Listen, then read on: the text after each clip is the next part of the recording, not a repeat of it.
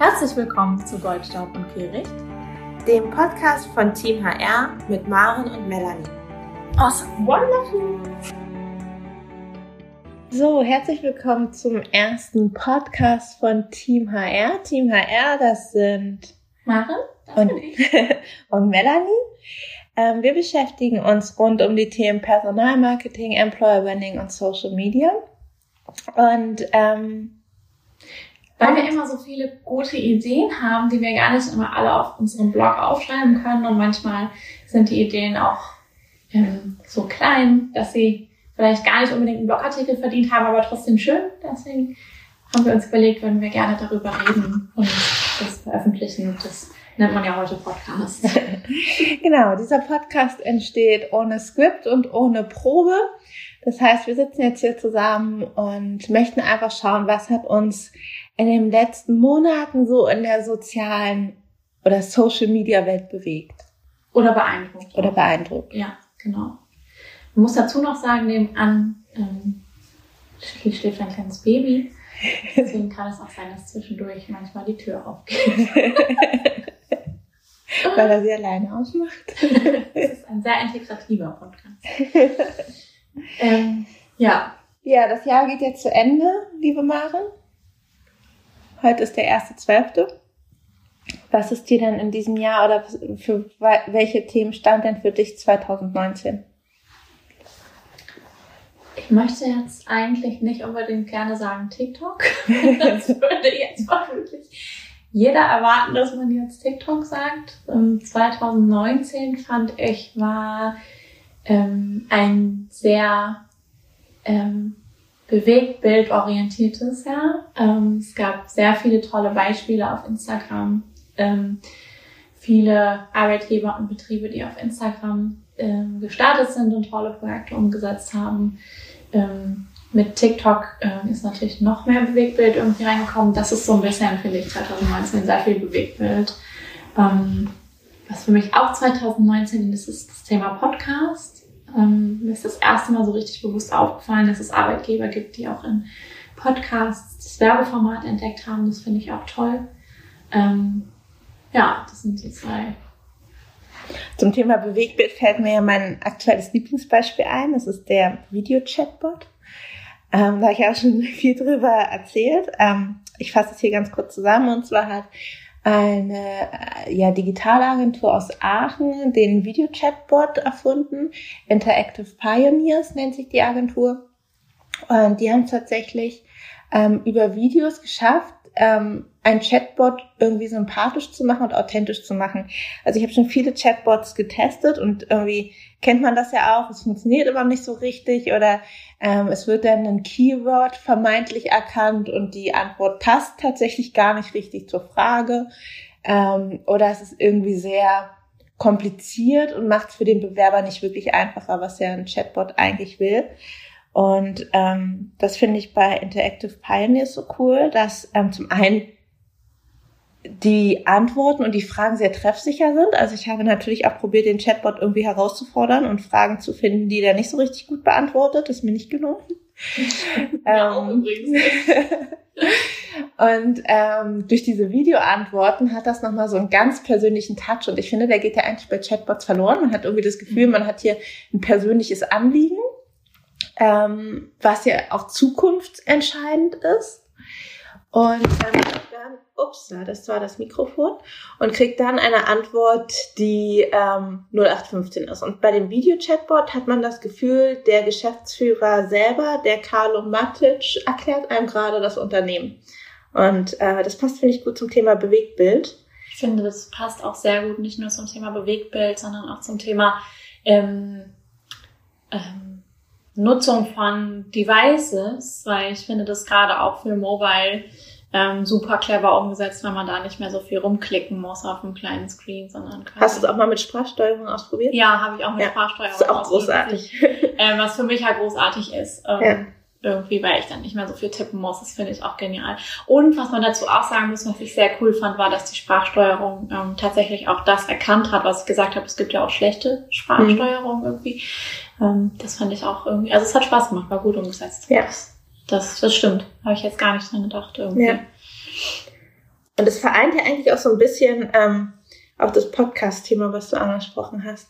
Also das Arbeiten mit Sprache im Personalmarketing. Ja, ja, ja. Ein schönes Podcast-Beispiel, was mir in diesem Jahr aufgefallen ist, worüber ich immer wieder rede ähm, und wahrscheinlich auch auf vielen, in vielen Vorträgen eingebaut habe, weil es einfach so äh, mein Medium ist, ähm, der Zoll ähm, oder Zollkarriere äh, hat zusammengearbeitet mit dem ähm, mit einem erfolgreichen Podcast ähm, in Deutschland ähm, und hat dort quasi ähm, ja eine oder mehrere Podcast-Folgen gesponsert und die Moderatorinnen haben über die Möglichkeiten äh, beim Zoll geredet, die Ausbildungsmöglichkeiten ähm, ich fand die Integration wahnsinnig toll. Das hat mir sehr viel Spaß gemacht, weil es so authentisch gewesen ist, weil die Moderatorinnen des Podcasts ähm, genau so über den Zoll geredet haben, wie sie auch normalerweise ihren Podcast gestalten. Sie haben die gleiche Sprache benutzt. Sie waren oft, sie haben ähm, ja einfach, sie waren sehr authentisch. Das hat mir sehr viel Spaß gemacht, zuzuhören und ich glaube, dass da auch die richtige Zielgruppe angesprochen wurde. Können wir ja mal hier drunter verlinken. Genau, können wir einfach mal die Folge hier drunter verlinken, ähm, dass man sich, dass man da mal reinhören kann, ähm, wie sowas umgesetzt werden kann, ohne dass man quasi groß ähm, einen Pressetext vorgibt oder einen selbstgeschriebenen Text vorgibt, sondern das einfach mal ähm, ja, freigibt und ähm, schaut, was dabei rauskommt. Ähm, mhm. Mir hat das sehr gut gefallen. Was ich beim Thema Podcast auch so spannend finde, ist, ähm, dass man einfach dann nochmal andere Nutzer anspricht. Also was ich jetzt zum Beispiel natürlich auch bei mir selber beobachte, du hast ja gerade angesprochen, dass ich ein kleines Baby bekommen habe. Und das ein heißt, Baby. Mit dem kleines, auch ein kleines Baby. ein süßes Baby. Und ähm, Natürlich möchte man ja dann auch Vorbild sein und nicht die ganze Zeit sein Handy in der Hand haben. Aber zugegebenerweise hat so ein Tag als Mama ja auch seine Längen. Und dann finde ich es tatsächlich auch total schön, einen Podcast zu hören, weil das heißt, ich kann mich mit dem Kind beschäftigen. Ich habe irgendwie meine Hände auch frei. Ähm, aber kann trotzdem irgendwie auch ein bisschen was noch für mich tun oder ähm, noch ein bisschen was nebenbei hören, während man ähm, ja mit dem äh, Kind umgebunden ähm, die die Küche putzt quasi. Ähm, das heißt, es ist finde ich auch ähm, gebietet einfach nochmal so Ansätze, Zielgruppen anders anzusprechen, die das halt ähm, ja. schon am Handy sind, aber eben nicht visuell. Mhm. Ja, das stimmt. Das ist ein guter Hinweis. Auf jeden Fall. Für alles, für alle Altersgruppen auch auf jeden ja. Fall. Ich finde, das trifft ja auch immer mehr auf YouTube zu. Also man beobachtet ja, ja auch bei YouTube, dass viele zunehmend YouTube wie ein Podcast mhm. nutzen. Also dass zwar die Videos abgespielt werden, mhm. aber tatsächlich gar nicht mehr richtig hingeguckt wird. Ja. Das ist auch spannend zu beobachten, wie das ähm, Werbeformat auf YouTube verändert. Mhm. Also so manche arbeiten ja ohne Ton, ist ja eigentlich dann überhaupt nicht so klug. Mhm. Ähm, andererseits guckt man dann hin und denkt sich, hoch, was ist jetzt los? Ist aus, ach nee, Werbung. Ähm, oder genau das Gegenteil, es ist halt total die laute Werbung, die plötzlich unterbricht. Was mir gestern noch aufgefallen ist oder eingefallen ist, was ähm, vielleicht irgendwann mal ähm, für eine gewisse Zielgruppe interessant sein könnte. Und zwar ähm, hat Melanie mir gestern erzählt, dass es, ähm, das wusste ich gar nicht, weil ich gehöre auch nicht in die Zielgruppe Mütter, ähm, dass ähm, es auf YouTube viele Playlists gibt für, ähm, also Einschlaf-Playlists für Kinder. Ja. Und ähm, das ein relativ bekanntes Problem wohl sei, dass man, äh, während man diese Playlists abspielt, die App nicht schließen kann. Das heißt, wenn man sie auf dem Handy abspielt, man im Prinzip die ganze Zeit die App offen haben muss und sich nicht mit nichts anderem beschäftigen kann, solange bis das Baby eingeschlafen ist. Ähm, und ähm, das Witzige daran finde ich ist, dass sich diese Zielgruppe Mütter dann halt was einfallen lassen hat. Und zwar finden unter den Videos in den Kommentaren ähm, Unterhaltungsprogramme für die Mütter statt, die gerade die App nicht schließen können, weil das Baby noch nicht eingeschlafen ist. Und ähm, dann werden sich zum Beispiel unter diesen Videos Witze erzählt oder ähm, Diskussionen, ähm, Einschlafgeschichten, Einschlafgeschichten erzählt. Ja. Ähm, das finde ich super witzig und ähm, finde ich mal wieder irgendwie ein Beispiel dafür, dass ähm, man als Arbeitgeber auch mal über den Tellerrand gucken muss und ähm, gerade als, ähm, als Arbeitgeber, der ähm, vielleicht sagt, ach, wir haben super gute Teilzeitmöglichkeiten oder wir sind auf der Suche nach ähm, ja, Teilzeitkräften, gerade Zielgruppe Mütter, die wieder einsteigen wollen, dass man tatsächlich da auch mal überlegen kann, ob man sich da clever einschalten kann und in den ja. Dialog treten kann. Das finde ich, ähm, also das ist mir gestern ein in den Kopf gekommen, als du Mhm. erzählt hast. Und ich finde das so witzig, dass ich mir denke, das ist doch eine Steilvorlage eigentlich. Ist das total.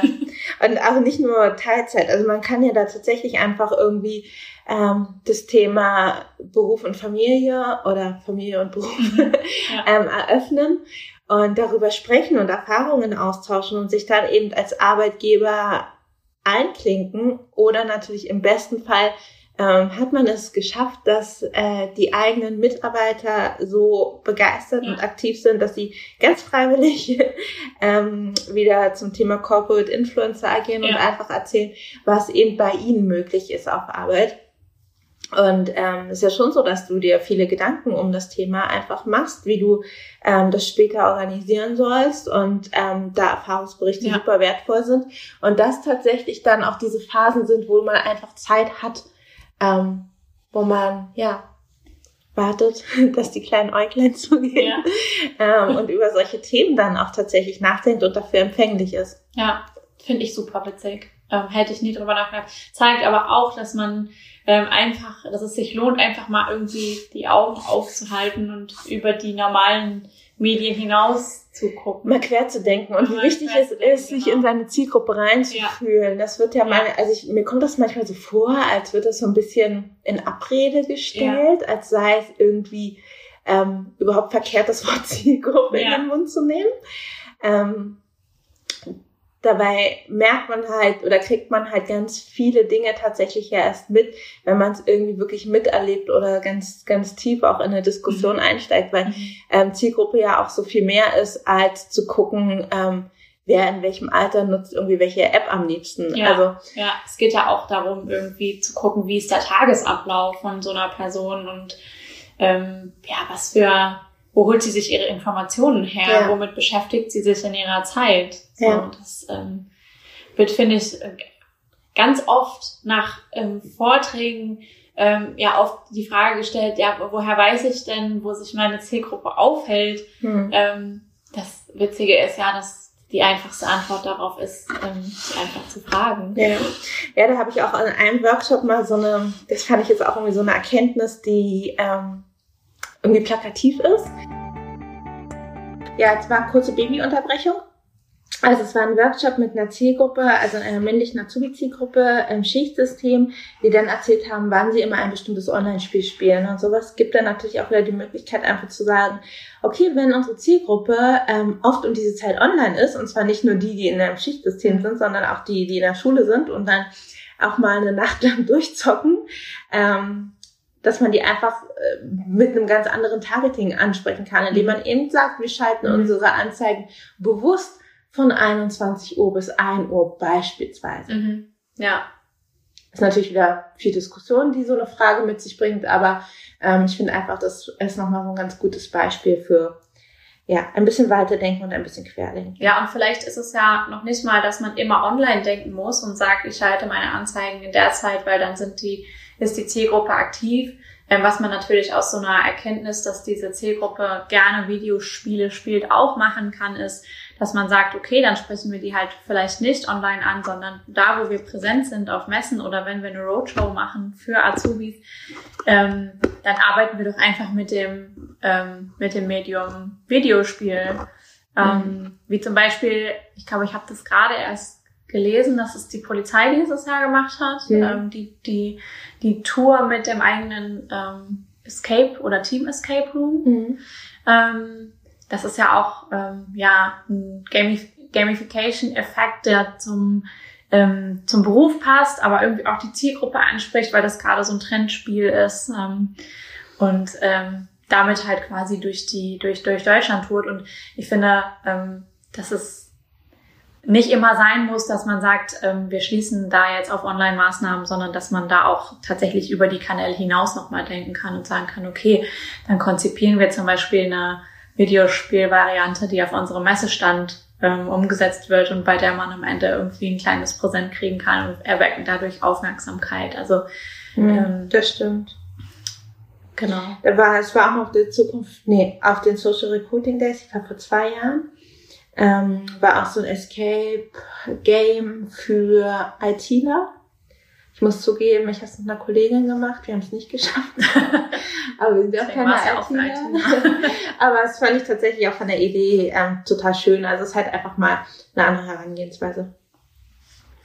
Ja, genau. Und das ist auch der Grund, warum wir ähm, ähm, warum wir hier zusammen reden und das auch gerne in regelmäßiger Form machen möchten, ähm, weil es so viele schöne Beispiele gibt, die wir täglich sehen ähm, und, und, uns auffallen und uns per Screenshot immer wieder hin und her schicken, per Sprachnachricht immer wieder hin und her schicken ähm, und wir einfach gerne die auch teilen möchten mit unseren äh, Lesern und mit denen, die das jetzt hören ähm, weil wir glauben, dass ähm, ja, HR einfach noch ganz viel ähm, mehr Inspiration ähm, gebrauchen kann ähm, und wir gerne Inspiration geben und ähm, genau.